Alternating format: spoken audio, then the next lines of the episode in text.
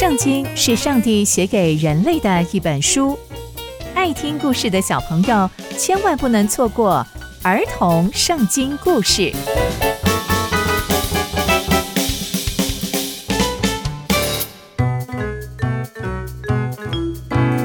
各位亲爱的大朋友、小朋友们，大家好，我是佩珊姐姐。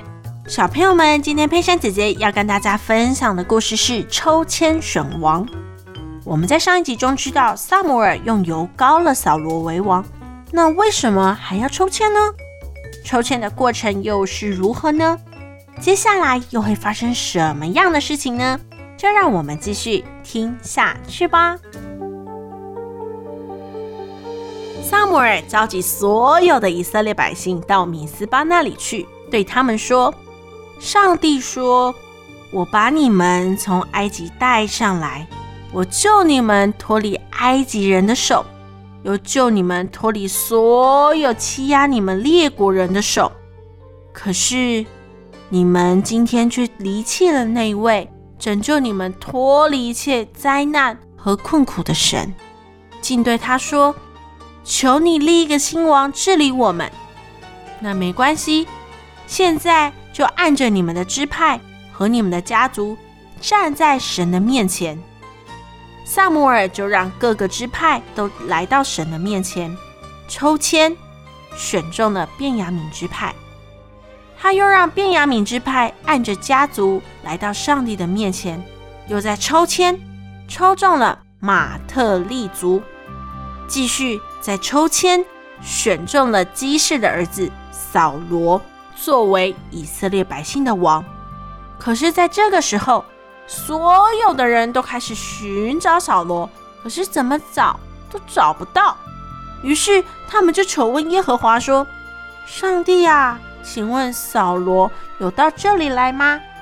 上帝就说：“他躲在那里。”接着他们就跑过去，把扫罗从那个地方领出来。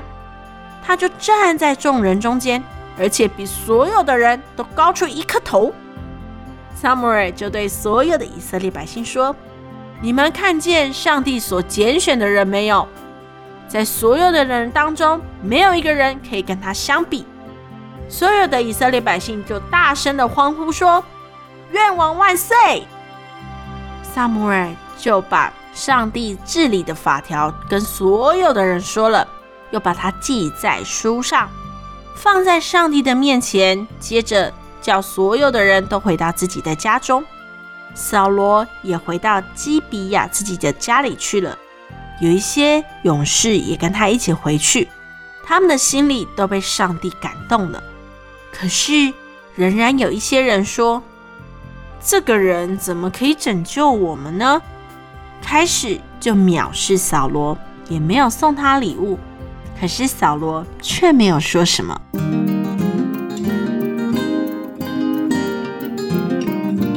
从今天的故事，我们可以再次确认，扫罗要成为以色列百姓新的王，是来自上帝的心意。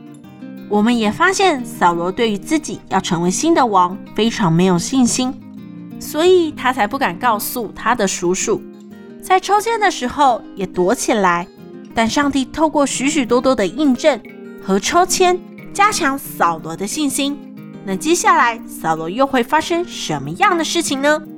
刚刚佩珊姐姐分享的故事都在圣经里面哦，期待我们继续聆听上帝的故事。我们下次见喽，拜拜。